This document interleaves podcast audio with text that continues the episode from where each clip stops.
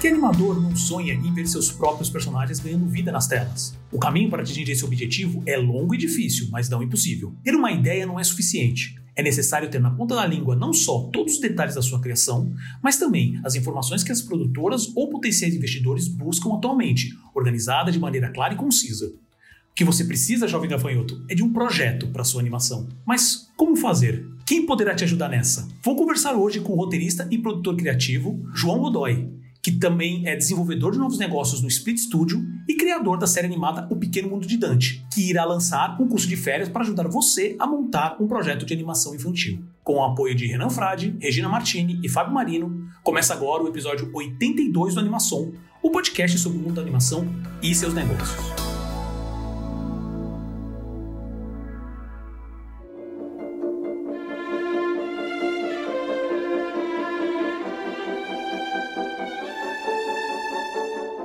Olá, eu sou Paulo Martini e hoje não estou com meu amigo de bancada Selby Pegoraro, mas estou com uma presença ilustre que é o meu amigo João Godoy. Como você está, meu amigo? Tudo bem? Pô, depois dessa introdução eu tenho que estar tá ótimo, né? Tô. Mas eu preciso dizer que ilustre mesmo é você. Você faz parte da, da minha trajetória desde o começo ali, quando você lembra dos tempos de Play Kids. Quando, é eu, ia, quando eu ia chorar no seu ombro dizendo que eu queria trabalhar com animação e você falava, calma, vamos lá, tamo junto e tal. Eu lembro disso como é se verdade. fosse ontem, né? Foi em 2010 é isso. Aff, e, e olha a gente aqui, né? Não, tamo é bem, tamo jovem. Ninguém, é ninguém, ninguém tá velho. É, eu tô, tô dando uma de Benjamin Button, tô ficando mais jovem mesmo. Uhum. Tamo, coluna só oh. melhora, né? O fígado tá né? Rinite tá uma beleza. É. Não, sabe? Fica, você não fica, regenera com mais facilidade agora. É, você não fica três horas, você não fica três horas acordado e já quer dormir de novo, isso não acontece. Tá você tudo fica melhorando. Três né? horas, eu fico meia hora acordado já quero dormir. isso aí eu não nego. Não, mas, mas, uh, mas agora falando sério, né? E, hum. cara, que honra, porque realmente você, não vou dizer que você fez parte da minha história, porque você faz, né? Continua, a gente tá sempre trocando ideia.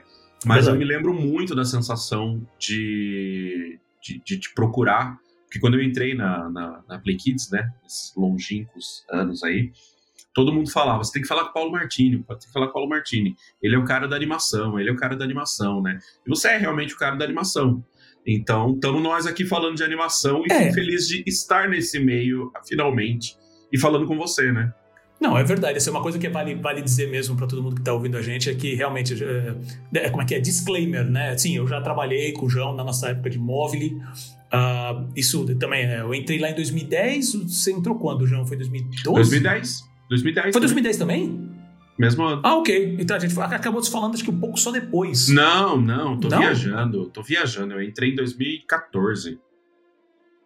Ah, bom, tô, é, pra mim não fazia muito sentido isso, não. Mas tudo não, bem, mas também a gente já tá ficando mudando pra São Paulo ainda. Tô... Ah, então tá, então tá. Mas assim, é, é porque eu sempre é, eu sempre deixei muito claro, né, para todo mundo lá que, que eu sempre gostei de animação e quando veio o projeto do Play Kids, eu até também tentei uma boquinha lá, mas as coisas não aconteceram. Mas eu sempre gostei, poxa, quantas, quantos é, é, é story, não storyboard, mas é, é, character design, né, teste de character design que eu vi do, do, do loop, de todos os personagens lá, então isso foi muito legal. E é impressionante também ver o seu caminho desde lá até aqui, mas a gente já vai falar sobre isso. Antes Quero lembrar todo mundo que está ouvindo a gente é, para que não esqueça de seguir a gente nas redes sociais. Então é só procurar por Animação Pod, Animação POD. Compartilhe esse episódio, dê sua opinião nas nossas redes sociais e também, se você quiser contribuir na, na produção de novos podcasts, só apoiar o nosso Catarse em catarse.me barra animação.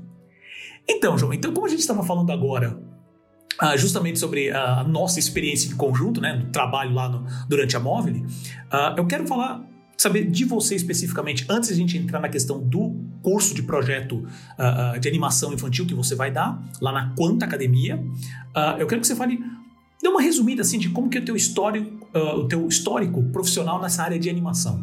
Bom, primeiro, acho que como muita gente da área, desde criança, é, fui apaixonado por animação, especificamente pela Disney, né? Estamos nós aqui hoje de Disney, você com uma camisa do DuckTales que eu roubaria. É verdade, eu, né, camisa DuckTales. Maravilhosa, eu com uma camisa do Mickey e trocentos Mickeys atrás de mim também. É, eu cresci apaixonado por animação e quando eu, e quando eu era criança eu falava que eu queria ser desenhista, porque para mim se resumia, né, em desenhista, a, o cargo de quem produz animação é desenhista, né? Quem faz é o desenhista. E até hoje eu encontro algumas pessoas que acham que eu sou desenhista por trabalhar em animação. Fato, não sou desenhista, não desenho bem. Então foi uma, uma luta para tentar entender onde eu me encaixava nesse mercado. Fiz curso de desenho na Quanto por um ano. Um curso maravilhoso, mas o aluno péssimo, então obviamente não me dediquei, não aprendi. E, e fiquei naquela luta ali de, de tentar entender onde que eu poderia ser útil para esse mercado e também como eu poderia transformar as minhas histórias pessoais em projetos, né, as ideias em projetos e, e colocá-las na prática. Aí eu entendi que isso poderia ser feito através do roteiro, que isso poderia ser feito através do desenvolvimento de personagens, criações de universo. Então, toda essa parte narrativa, né? Me tornei aí um apaixonado pelo storytelling, né? Que nada mais é do que a maravilhosa contação de histórias. E aí, quando eu entrei na, na Móvel, né, para trabalhar no Play Kids, eu via todo aquele mundo lúdico, esses personagens, né? Loop, Júnior, que nem existia ainda o Júnior, já existia o Loop, né? Quando eu entrei, que foi os primórdios ali do, do aplicativo. Vale, só eu... te interrompendo um pouco, para quem está ouvindo e não sabe, o Play Kids Uh, é que assim, o Play Kids, se eu não me engano, não está mais com a Móvel hoje, né? Ele fez um processo e vendeu o Play Kids, se eu não me engano. É, é né? tá no, faz então, parte do, de outro grupo agora. É. Isso, então o Play Kids, na verdade, foi desenvolvido dentro da Móvel. Ele era, como a gente sempre falava, né? É o Netflix das crianças. Né? Então tinha muito conteúdo, uh, ele era focado no público infantil. Uh, eu, eu, sempre esqueço como é que é a categorização né, de público infanto juvenil, infantil, mas era assim, pegava aquela faixa, vamos dizer assim, seis meses até quatro, cinco, seis anos, né? Isso. Mais ou menos. Esse era, era o principal. Isso, é. né? E, e, e, foi uma época que a Móvel começou realmente não só a, a, a licenciar conteúdo, então para transformar no Netflix, e também como todo projeto de streaming, ela começou a produzir algumas animações internas. Exato. Segue, segue daí, Ju. E aí, é, isso ainda era muito embrionário e eu ficava gritando para todo mundo ali que eu queria participar disso, que eu queria, de alguma forma, criar né, personagens e trabalhar esses personagens da Play Kids. Paralelo a isso, eu encontrei uma pessoa que, que eu, acabou se tornando meu sócio, que é o Fernando Ferraz, que é um grande amigo, se tornou um grande amigo muito rápido, porque a gente sempre teve muita afinidade. Desde a primeira conversa de bar, a gente percebeu que as ideias batiam muito, e ambos tinham uma coisa em comum que era, a gente fazia gibizinho quando era criança, dobrava a folha de sulfite, fazia os personagens. E a gente começou a criar novas histórias e novos personagens com uma facilidade muito grande, assim. A gente atravessava a rua, ah, putz, olha aquela senhora ali, e começava a brincar de criar histórias. Eu falei, pô, talvez eu tenha encontrado um sócio para abrir um estúdio. E aí, né, foi em 2014 ainda, a gente abriu a Block Moon, né, que se tornou a nossa empresa. Uh, nesse momento eu estava terminando meu curso de cinema na Melier e tinha um, um, curta inacabado, live action, e um curta que provavelmente não teria sido finalizado, porque a galera que estudou comigo já estava com o diploma em mãos. Então todo mundo meio que, ah, não precisa editar, não precisa finalizar, porque vai dar um puto trabalho. Uh, e eu fiquei com esse material bruto em mãos, sem áudio, porque o áudio foi mal captado. E era um curta live action, e os atores me perguntando, e aí, o curta que, né, que, que você fez e tal, quando é que a gente vai assistir? Eu falava, puta, não, não tem curta, né? Não tem áudio, não tem edição, não tem nada. O Fernando virou ali o pós-produtor, entrou comigo na, na produção, me ajudou a finalizar o curta, a gente dublou o curta, chamou todos os atores de volta para dublar, tal, e homenageando o nosso cinema e as famosas pornochachadas, né? Dublamos o filme, ficou inclusive muito bonito. É, um acabamento de primeira, gosto. Como chamam? É, é ADR que chamam, né? Quando você coloca é. mais depois, né? É, e a gente dublou tudo, assim, e é, foi um trampo, porque tinha cena de almoço, então dublamos, pegamos os talheres, né? Isso, tem que fazer toda a sonoplastia por trás. É, e foi feito maravilhosamente por dois profissionais, um deles, infelizmente, já faleceu, que é o Fabiano Pena, que também fez uma trilha muito bonita, mas acho que serviu para que eu e o Fernando experimentássemos o que era trabalhar em dupla e a gente gostou. Estamos até hoje aí com a Plock Moon. Logo em seguida, começamos a trabalhar no Dante, que é o nosso personagem, né? Do a série nasceu se chamando Pequeno Mundo de Dante, hoje ela se chama O Mundo de Dante, já não tá tão pequeno assim, né? E Hoje, inclusive, metade da série é do Gato Galáctico, né, do, do Ronaldo. Ele comprou a. Comprou, não, negociou com a gente ali e adquiriu uh, metade da, da, da, propriedade intelectual e estamos trabalhando aí para novos projetos com o Dante. E aí, nesse meio tempo, a Play Kids começou a investir em conteúdo original, fazer desenho animado. Eu acompanhei isso por uns dois anos de longe, ali, meio no meu cargo, né, fazendo a curadoria de conteúdo e tudo mais, mas querendo trabalhar com aquela galera. No final, por alguma mudança ali de estratégia da empresa, toda a produção que era feita em Miami veio para o Brasil e precisava diminuir custos. Então eu falei, me chama, né? Eu, eu, eu ajudo a fazer isso com, por um preço menor e tal, com um custo menor. E aí a Play Kids confiou em mim nisso, junto com uma produtora executiva que é a Fernanda Gutiama, que até hoje também é uma grande amiga e parceira.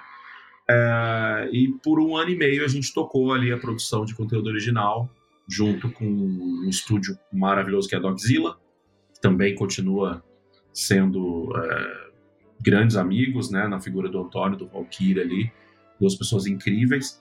É, lidamos com músicos, então o Guto, o Vadeco, e, e para mim foi um intensivão para entender que era realmente com isso que eu queria trabalhar.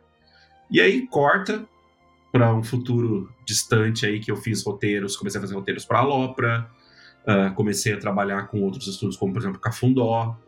E aí nisso conheci no meio da, dessas andanças aí o Jonas Brandão, que é da Split. Ficamos amigos, fiz alguns testes para Split nos, qual, nos quais eu não passei como roteirista, mas uma coisa muito legal que eu preciso dizer é que o Jonas, toda a devolutiva dele, que vinha com uma negativa, vinha também com grandes orientações sobre o que eu precisava trabalhar melhor nos meus roteiros. Então eu acabei ganhando um intensivão ali de, de uma mentoria, digamos assim, né? Porque ele sempre falava: é, você não passou no teste, mas uma dica para os seus próximos roteiros, nananana, e assim, grandes textos, grandes aulas também que eu lia e falava: beleza, entendi que eu preciso estudar melhor e tal. E aí, quando finalmente, em 2021, eu. 2022, eu saí da Play Kids, uh, um mês depois eu estava na Split como chefe de roteiro de um projeto que ainda não, não foi lançado, né? Está sendo finalizado, mas a convite do Jonas Brandão. Então, eu, de alguma forma, eu fiquei ali na mente dele. Quando surgiu a oportunidade, ele me chamou. E aí, hoje, trabalho com o Gato Galáctico, né? Fazendo roteiros ali para alguns projetos especiais dele, trabalhando também no Coelho, que é a série animada dele. É, continuo com a Block Moon, desenvolvendo projetos e colocando em editais. Hoje, especificamente hoje, a gente recebeu a resposta de um edital que a gente estava quase lá, mas não passamos, que é muito normal, né? Então, deu aquela brochadinha, né? Aquela coisa aquela triste. murchada. Aquela murchada, mas beleza, vamos pro próximo. Uh, e aí, tô na Split trabalhando, além de trabalhar como roteirista, tô trabalhando no, no núcleo de novos negócios ali, trazendo parceiros, uh, negociando com outras empresas e também, por exemplo, quando as pessoas procuram a Split para, ah, eu quero fazer uma série, queria saber quanto custa, vocês entrariam juntos e tal, é comigo que elas falam no começo e, obviamente, depois vai falar com o pessoal da produção. Mas é uma oportunidade muito legal, assim, tô tendo um contato muito grande com o mercado, é, fiz alguns trabalhos também com a 2D Lab, então tem, tem uma experiência aí que eu sou um iniciante no mercado, eu sei disso, né? É, muita coisa que eu queria fazer eu ainda não fiz, mas, mas eu me considero um sortudo, assim, porque eu saí do, do interior sem, sem muita perspectiva de entrar nesse mercado e hoje é, eu, vivi, eu vivo uma coisa muito legal no Rio to See, toda vez que eu vou, que às vezes eu não acredito muito, que eu vou almoçar e às vezes eu tô na mesa do pessoal da animação. Então, Copa Studio, Pirto, Split, uh, enfim, cara, Hype, todos esses estúdios que eu admiro, né? E eu tô almoçando com esses caras e, e, eu me sinto ainda muito fã, né? Então eu tô ali como fã, ouvindo esses caras falarem dos projetos, mas ao mesmo tempo eu também tô falando dos projetos, não só da Split, mas da Block Moon, né? E tal, e, e aí eu fico pensando, caramba, eu, de alguma forma eu faço parte disso, sabe? E, e eu não sei se eu quero perder esse encantamento, porque isso me ajuda muito a, a acordar todo dia e trabalhar, né? Hoje meu trabalho é muito comercial, né, dentro da Split, então eu lido com planilhas de orçamento, com propostas comerciais e tal, mas eu tô lidando com personagens, tô lidando com narrativa, estou lidando com animação, e é muito legal quando você vê né, a série na qual eu trabalhei lá em 2021 e 2022, na Split, é, eu assisti já episódios prontos dela. E a sensação é muito boa, você sabe do que eu tô falando, né? Que é tipo. Estou tá tentando. Vivo, né? É, porque é, é um processo meu também que eu quero chegar lá. É, meu caminho tá, tá sendo meio tortuoso, mas eu entendo tudo que você tá falando, porque, sabe, só de ter visto algumas coisas com referência ao loop lá e depois ver as animações, eu falei: olha, quando eles estavam montando, eu vi isso aqui em primeira mão que não podia mostrar para ninguém. Então o é. negócio tá voltando dentro da empresa. Eu falei, putz, é, é, é, sensacional. É sensacional. É, só você ver qualquer documentário da Disney e depois você vê o que se torna, ainda mais quando de um filme que você realmente ama. É, nossa, é uma sensação absolutamente absurda. E assim, obviamente, então, é a pessoa perfeita para falar, tanto que assim, você fala que é sortudo, pode até ser, mas é o fruto de muito trabalho, muita dor de cabeça, eu ah, sei um sim. pouco, até umas questões pessoais que você teve, mas independente disso, assim, é o fruto de muito trabalho, porque a, o mercado brasileiro se profissionalizou muito né, nesses últimos 10, 15 anos, principalmente. Né? Sim. E, e obviamente, você, tá, você vai mostrar um pouco dessa tua experiência justamente nesse curso que você vai dar na Quanta de como montar, montar um projeto. Obviamente, nesse caso, é focado em animação infantil, que uhum. é a uhum. tua, a tua experiência. Né? Sim. Mas, obviamente, que qualquer um que tenha vontade de montar qualquer projeto de animação. Uh, vai aproveitar totalmente isso, né? Então eu queria que você só fizesse um, desse um resumo assim, tipo, ah, como é, do, fale sobre o curso, né? Quando que vai ser, onde que vai ser? É, é, eu comentei contigo né, um pouco antes da gente gravar, tipo, se vai ser presencial, se vai ser online. Dá, dá um resumão, assim, dá um, como se fosse o serviço do curso. Só lembrando que está ouvindo a gente, uh, não, isso aqui não é publi, não. Tá? Não é. Quem dera, é. quem dera, quanta, por favor, tá? Se quiser, oi, estamos aqui. Mas assim, não, é porque realmente é, cursos como, como, como esse que, que, que o João vai dar é, é muito difícil de encontrar, mesmo no Brasil. Né? Eu falo, você fala da Melier, porque o pessoal que, que escuta a gente sabe, eu estou finalizando meu, meu, minha pós uh, de, de produção executiva criativa lá na Melier. Que legal. Então, eu não sei se eu tinha falado isso pra você que eu tava fazendo essa Você pós. comentou. Você, eu comentei por cima, né, um tempo atrás. É, sim, você tem aula com o Reinaldo, inclusive, né?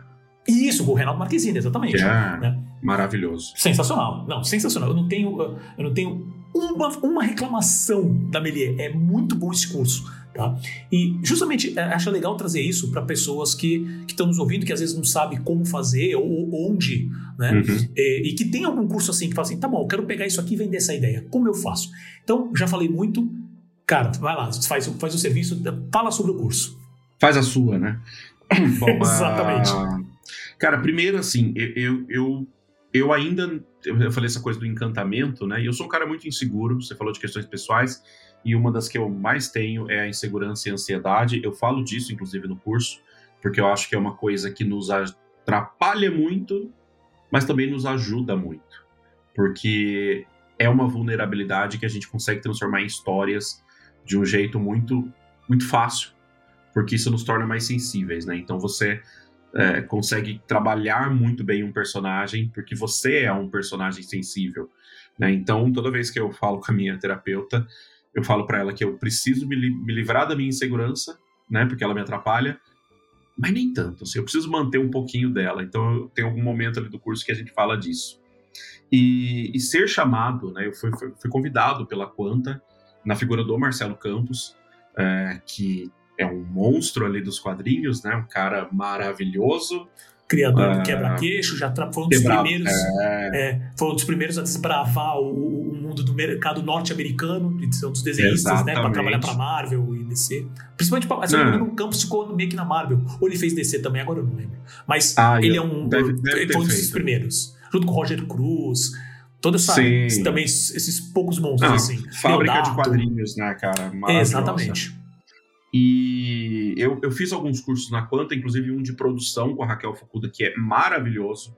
Produção de animação, que eu, inclusive, converso com ela e eu falo que esse curso dela poderia ser uma sequência do meu, porque você sai do meu ali com um projeto, você fala, entendi o que é meu projeto, quero saber quanto custa e, e quero de fato saber quanto custa a brincadeira e como é que eu negocio em valores. O curso dela fala disso. Então, uh, não é venda casada, mas poderia ser ali a gente trabalhar em dupla e tal. Porque, inclusive, foi o curso dela que me inspirou uh, a criar esse, quando, quando o Marcelo me ligou junto com a Carol, falou: vamos fazer um curso seu na Quanta? Falei, pô, primeiro que honra, porque eu acho que aquele lugar é sagrado, você anda na. Você olha né, as paredes da Quanta ali, você vê a arte de Deus e o mundo, né? Muito louco. Amo frequentar aquela escola. E, e ser professor da Quanta, para mim, é um negócio, parece que eu fui chamado para um clã muito louco e muito seleto de pessoas um clã do qual eu não, não, não pertenço, não me sinto parte, porque eu me acho muito pequeno, mas assim, tô lá. Oficialmente a escola me colocou, então Pertence, fizeram é. lá com a espada na, na minha cabeça, né? Uhum. E aí eu falei, bom, como poderia ser esse curso? Eu falei, cara, se eles têm um curso de produção, talvez um curso que venha um pouco antes, que é pegar aquela pessoa que eu tenho uma ideia, sei lá, eu tenho um personagem que se chama Francisquinho. Eu quero que esse personagem seja de um desenho animado eu não faço ideia do que fazer com ele.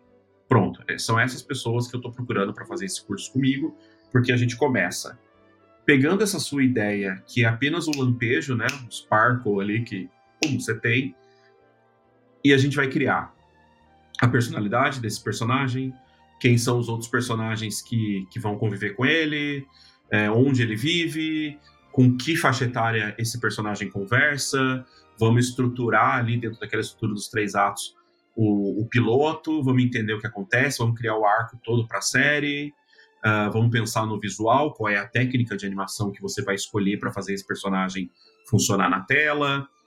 E aí, finalmente, né, estou passando muito, muito rápido no que acontece durante o curso, porque é um curso de uma semana, de 17 a 21 de julho, se não me engano, todo online, é, das 7 às 10 da noite. E no último dia do curso, aí eu vou estressar o projeto né? Não a pessoa. A pessoa se estressa por consequência. Os Estressa alunos fazem. É, já, já, eles já vão estar estressados pra caramba que vão conviver comigo. Mas na sexta-feira do curso, é, eu convido os alunos para apresentarem, fazerem um pitch. E aí eu trago convidados, que são pessoas do mercado, né? Não, não são os próprios alunos, eu chamo pessoas que trabalham em estúdio, né? Na, da última vez eu trouxe uh, uma galera da Split, inclusive, que, que trabalha comigo e que fez muita pergunta, questionou, mas essas pessoas elas bancam os players. Então a pessoa sai do curso pronta para fazer um pitch no Rio 2C, por exemplo. Prontíssima, uhum. prontíssima, de verdade. Uh, e eu estive no Rio 2C vários anos, eu acompanho os pitchings, e eu posso dizer que a galera que fez o, a minha primeira turma, né, que foi agora em janeiro, é, e que teve uma semana, teve gente que não tinha ideia de. Teve gente que chegou e falou: Eu não tenho ideia de personagem, de série, não tem nada.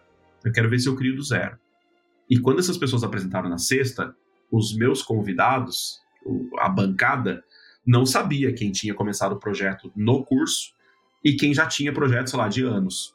E não deu para perceber a diferença. O que acontece na vida real, né? Na verdade, o que depende é, é, o pitch que você vai fazer, a apresentação que você vai fazer. É o que acontece na vida real, exato. E o feedback foi muito positivo. Teve gente que emocionou as pessoas ali na bancada. É, teve aluno que trouxe muito da sua realidade, teve aluno que expressou suas dores através do projeto, teve aluno que fez a série que queria assistir quando era criança. Então, assim, foi, foi muito legal. E essa pessoa sai pronta com uma Bíblia, né, que é aquele documento super importante para vender o projeto. E com essa Bíblia, ela consegue acionar ilustradores para produzir a parte visual, se não for ela mesma a ilustradora, né?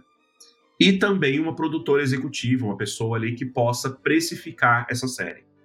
E também eu preparo essa pessoa, né, o aluno ali, para que ele possa escrever o piloto, mesmo para fazer o roteiro.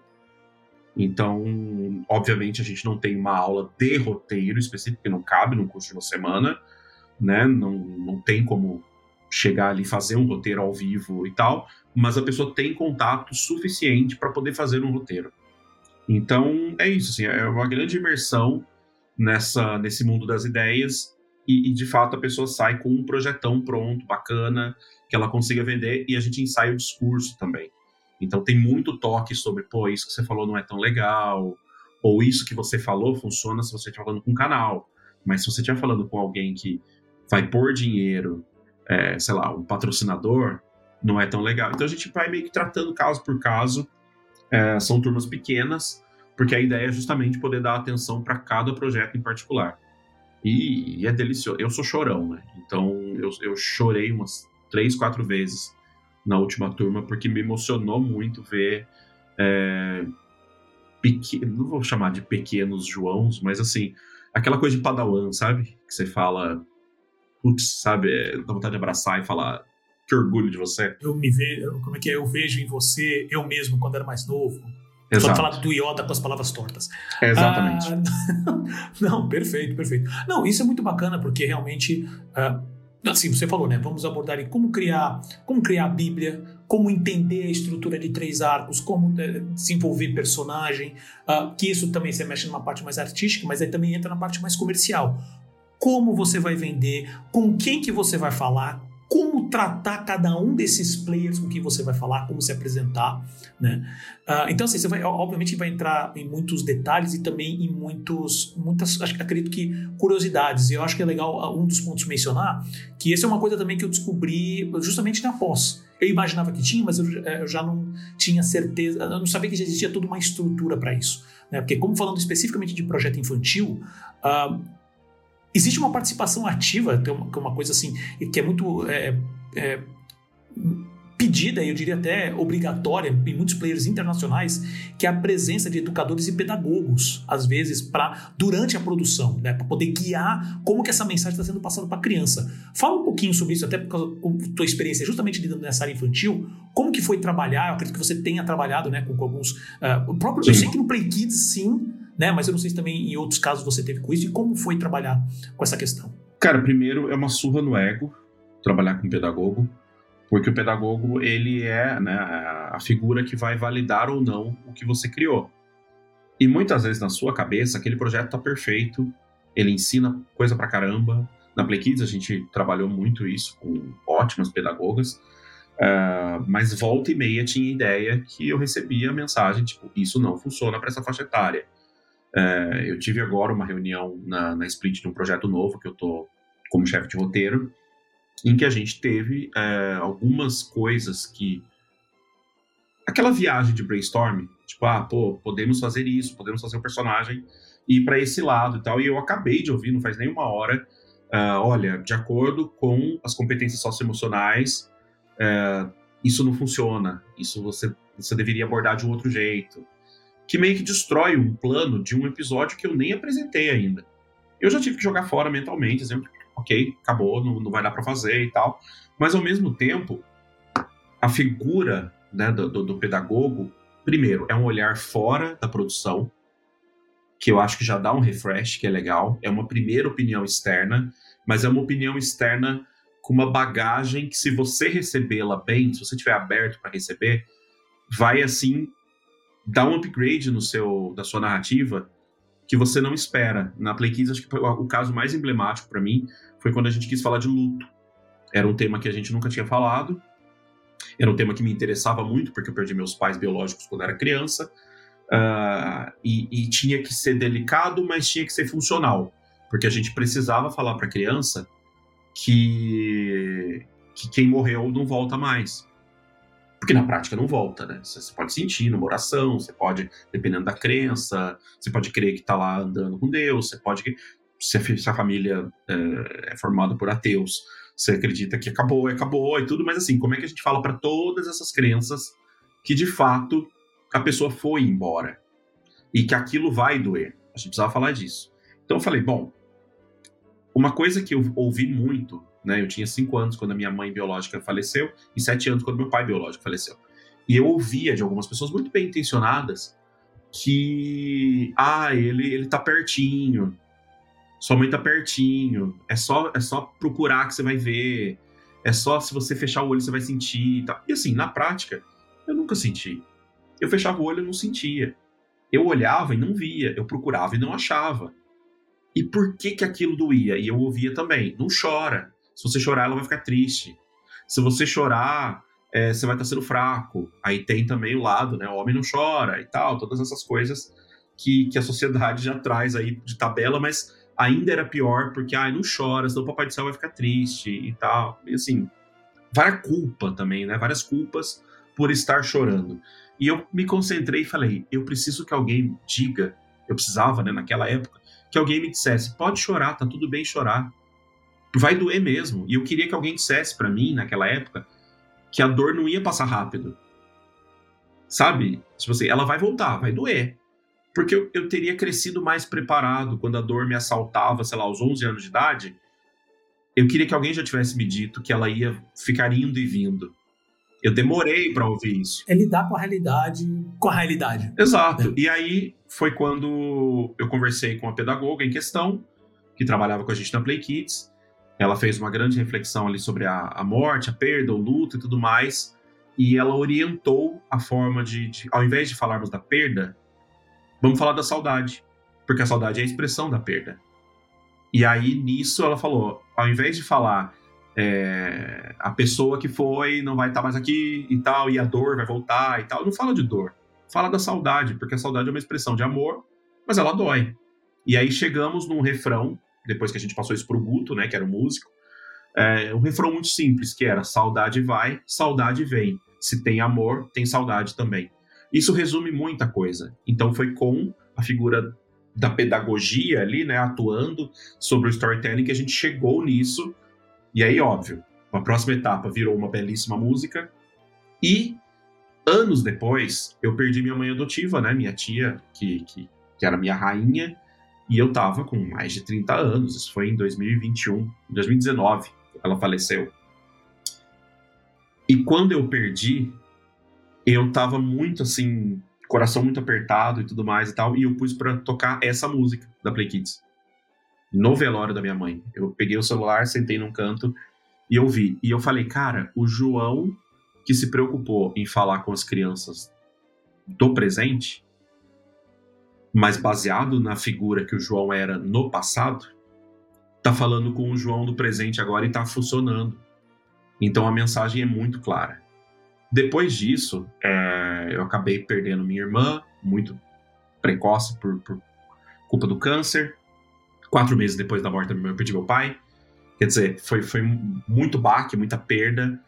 E volta e meia eu lembrava dessa música. E ela me alimentou e me fez bem. Então, assim, se não fosse, tudo isso para dizer que se não fosse a figura daquela pedagoga que tivesse me preparado para transformar essa narrativa em algo eficaz, talvez eu mesmo não tivesse bebido dessa fonte. E aí, claro, a gente recebeu relatos da Play Kids de criança que perdeu o cachorrinho e a música ajudou, de criança que perdeu a avó e entendeu que a avó tinha partido e que se ela estava chorando é porque a avó era importante de, cria, de mãe, teve uma mãe que falou que ela, eles perderam um, alguém da família, não lembro agora se era um tio e tudo mais, e a mãe não tinha quantificado a dor, não tinha conseguido entender, e a filha dela, vendo o episódio da Play Kids, falou: Mãe, olha, você chorou porque tal pessoa era importante. Então isso é bom, porque ela viveu bem. Então, assim, é uma experiência do luto que, de alguma forma, nós conseguimos ressignificar de uma família que a gente nunca conheceu e nem vai conhecer. É muito louco isso, né? Então, eu acho que, assim, se você está fazendo um projeto pré-escolar, não tenha medo de consultar alguém que, que trabalha com, com pedagogia. E no caso, também, aí fica como dica, a pessoa que trabalhava com pedagogia na Play Kids também era uma autora de livros infantis.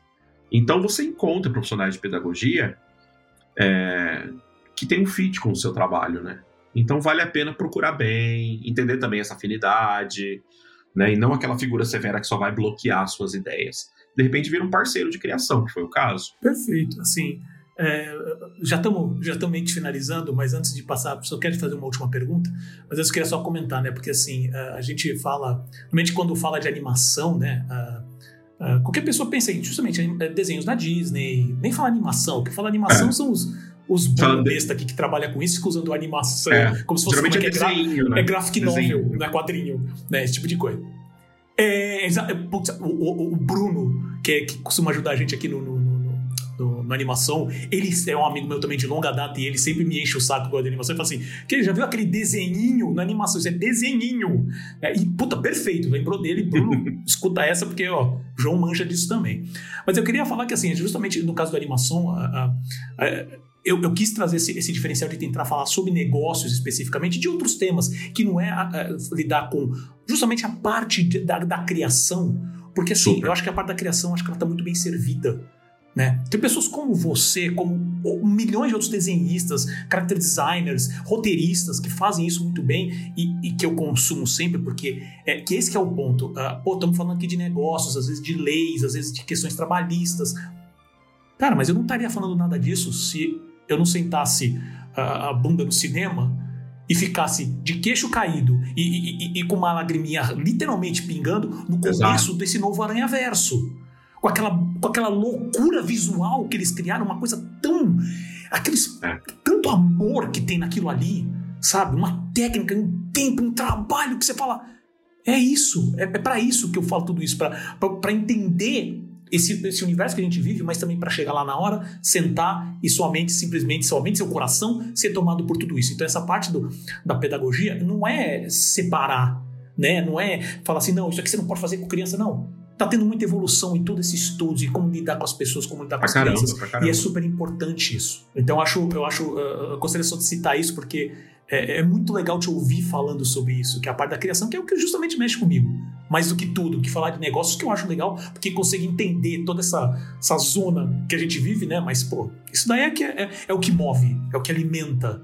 É onde o coração bate, né? Exatamente. E aí, para finalizar, eu só queria falar assim, a gente, ó, voltando agora um pouquinho para negócios também, você já falou do curso, já falou qual é o objetivo com o curso, e obviamente a gente está falando de pessoas que vão pegar esse projeto e apresentar para emissoras, para produtoras, para investidores.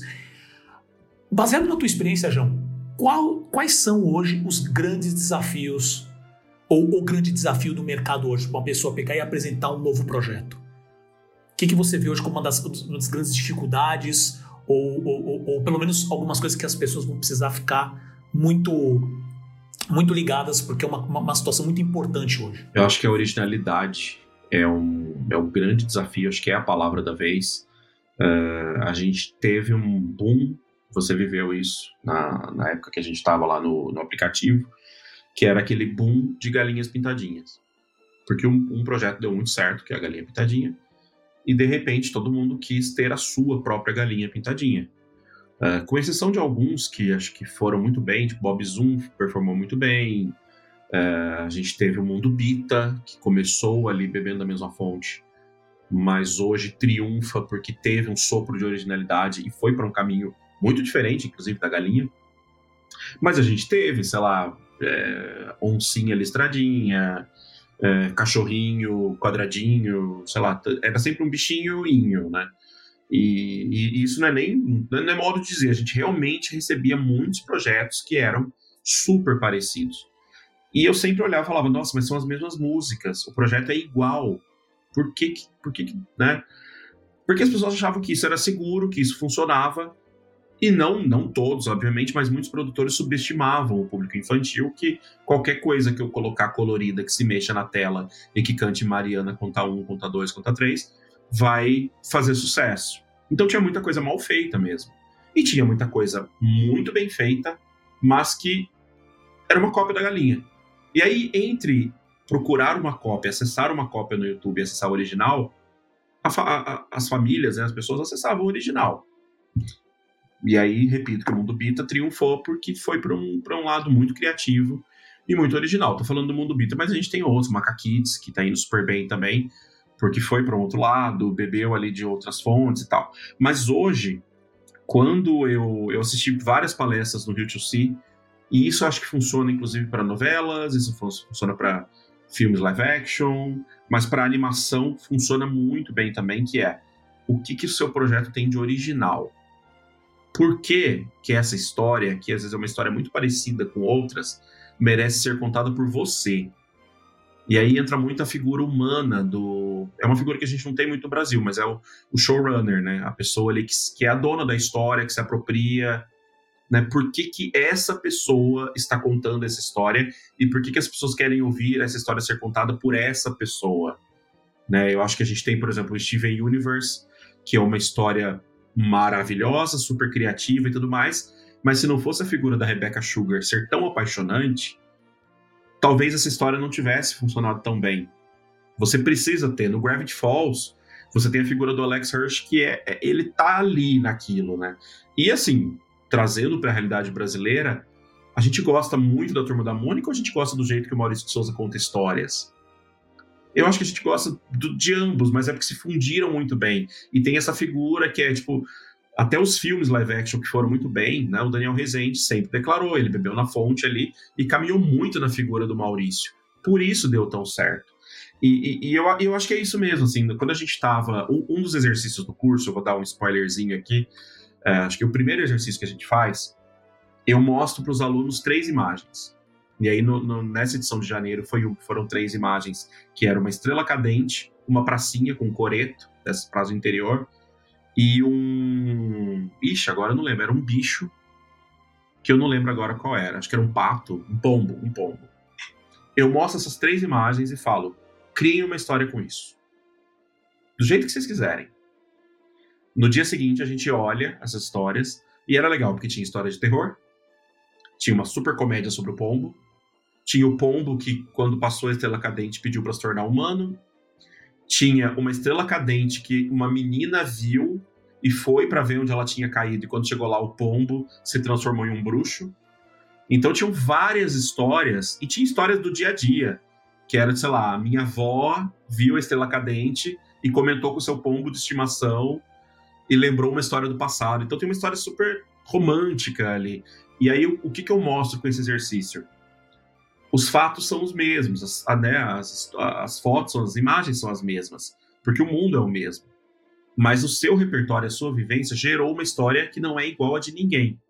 E aí eu, eu sempre jogo uma, uma pergunta que é: dessas histórias que foram criadas aqui, qual a gente pagaria para ver? É aí que a gente encontra o porquê que vi, merece virar um projeto ou não. Ah, eu vi uma estrela cadente cair, fiz um desejo, pedi para o ponto falar. Isso rende uma história? E eu jogo muito assim, rende ou não? E a, a turma debate. Em alguns momentos, é, é, alguns alunos falaram, cara, eu quero muito saber o que, que esse pombo tem a dizer. E ele pode falar disso, ele pode não sei o quê, babá. então assim, do piloto fomos pro segundo episódio e tal, e é isso que um player, alguém que tá querendo pôr dinheiro numa história, quer ouvir do seu criador. Quer sentir esse, esse tesão por, pô, eu quero ouvir mais essa história, eu quero continuar. Eu estou fazendo, né, só, só para encerrar falando muito rapidinho, eu estou fazendo um curso da, com professores da Pixar, que também tem um pouco disso, e eles têm uma, uma aula que é muito boa, que é o What If? E se? E a gente tem que apresentar três possibilidades, né, de e se? E aí eu criei as minhas lá, que era tipo, e se a bunda ficasse no meio das costas ao invés de ficar no lugar? Como que seria? E se a sereia fosse o contrário, né, cabeça de peixe e pernas? O príncipe Eric, né? Como, como, que seria, né? Se for a Pixar, é alguma coisa assim. Tipo, e se a bunda tivesse sentimentos? Porque é, então. A Pixar é, assim, é, é tipo isso. E aí tinha, tinha várias coisas, tipo, ah, é, e se cada pessoa que morresse, no lugar onde ela morreu, automaticamente ela virasse uma árvore? Né? Então, e aí eles abrem para que a comunidade de alunos faça perguntas sobre o seu projeto. E aí tem, tem, por exemplo, o projeto da bunda foi o que mais, o meu, né? Foi o que mais recebeu perguntas. E aí tinha, por exemplo, todo mundo nesse mundo, nesse universo tem a bunda no meio das costas ou só uma pessoa tem? Porque se todo mundo tiver, ninguém vai estranhar. E se no meio desse universo onde todo mundo tem a bunda no meio das costas, uma pessoa nasceu com a bunda no lugar onde a gente tem? E essa pessoa descobrisse a praticidade do sentar, porque é a única pessoa no mundo que sentou. E aí, cara, você começa a debater isso e vê, e de repente você fala, puta isso que eu achei que renderia um curta poderia render uma série, uma comédia. Ou não. E teve gente que falou, cara, essa história poderia render um musical engraçado. Poderia... E aí você começa a ir para essas coisas da, da, das ideias e tudo mais. E eu acho que é esse exercício de gastar as possibilidades. Quando chega no momento que você fala, isso me diverte, isso me cativa, e isso tem que ser contado por mim, aí você está pronto para o pitch. Então eu acho que essa originalidade que às vezes não está na história, mas está no seu jeito de contar, eu acho que é o, o que você precisa ter, sabe? Não sei se eu respondi a pergunta, mas, mas tentei. Tentei muito. Perfeito. não, respondeu, respondeu. Perfeito. E assim, uh, o que você falou agora da questão da criatividade é muito louco, porque a gente poderia conversar de trocentos milhões de outros assuntos, incluindo dona, dona inteligência artificial, greve de roteiristas, mas a gente não vai acabar hoje o episódio. Então, com certeza eu quero te chamar para para próximos episódios. Na verdade, esse aqui é o, é o, segundo convite. O primeiro já da temporada passada acabou não dando certo, infelizmente. É. Mas que bom, fico feliz que deu certo dessa vez. Então, uh, João, para a gente encerrar, uh, eu, eu, sei que você também é bem ativo em redes sociais, uh, no Twitter principalmente, você está sempre colocando suas opiniões lá. Então, como fala pro pessoal como te achar? Cara, é muito fácil. É tudo João Godoy, né? J-A-U-M, Godoy com Y no final. Esse é o Twitter, esse é o Instagram, esse é o LinkedIn. Tá, tá fácil de achar aí de qualquer jeito. E, inclusive, a Split me convenceu a transformar esse João, que é um Jaum, né? Uhum. Em, em, nome artístico. Então, nos projetos agora que eu tô assinando como roteirista, vai nos créditos, vai aparecer Jaum, porque eles falaram: se for é. João Godoy, ninguém vai saber quem é. O João, pelo menos, a gente sabe que é você. Então tá fácil. Eu te chamo, eu, eu, eu, te apresentei como João Godoy, mas acho que eu te chamei várias vezes de João aqui durante a, é. a, a, entrevista. O pessoal deve estar ouvindo falando assim: cara não sabe nem falar João, não é difícil. Né? Mas não, não é gente, porque mesmo. a gente conhece o João Godoy como João. Né? Então, putz, João, obrigado mesmo pela tua presença, por, por, por essas palavras, porque acho que. É, acho que ajuda bastante, assim. O teu curso, pelo que eu entendi muito bem, é tipo é esse primeiro passo. É. Então, Cara, não tem lugar melhor, não tem professor melhor. Uh, isso agora eu estou puxando um pouco de sardinha assim, porque eu conheço o João. Então, uh, o teu curso, obviamente, vai ser em julho. É, e pode acessar mais informação direto no site da Quanta mesmo, né? Que é quantaacademia.com, né? Isso, quantaacademia.com. Então é isso. Eu vou colocar o link na descrição do, do episódio, até para facilitar quem estiver ouvindo. Uh, mas também se procurar Quanta Academia e João Godoy, vai achar, porque foi também que eu achei lá para dar uma olhada vai, nas, nas no, informações. No meu Instagram eu coloquei lá e fique, fiquem espertos, porque uh, muito provavelmente no meu próprio Instagram eu vou fazer algum sorteio de uma bolsa ali para Olha estudar. que beleza, hein? Obviamente, né, focado uh, em minorias, eu quero muito levar para esse lado, mas vai estar tá aberto ali e tal, porque eu acho que acho que a gente tem que fazer, né? É, é isso. Claro, não tem, não tem nem claro. que explicar o porquê. Assim, claro, eu, eu concordo né? 100%. Então, vou, vou abrir isso daí, vai ser muito legal e quero. Não vejo a hora então, de conhecer assim... os alunos, cara. Eu fico muito eufórico e eu passo mal. Eu passei mal não, de Eu ser... não duvido. Não, eu não duvido. O curso foi de segunda a sexta. No sábado de manhã, eu fui pro hospital e fiquei o dia inteiro, de tanto que eu tava passando mal. Eu acho que eu, eu fico tão nervoso, sei, mas eu sou assim.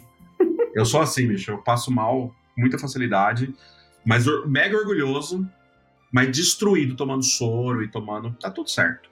É, um curso, assim, tenso, é, sabe? Um curso, uh, como é que é? Uma semana de curso, dois dias no hospital. É...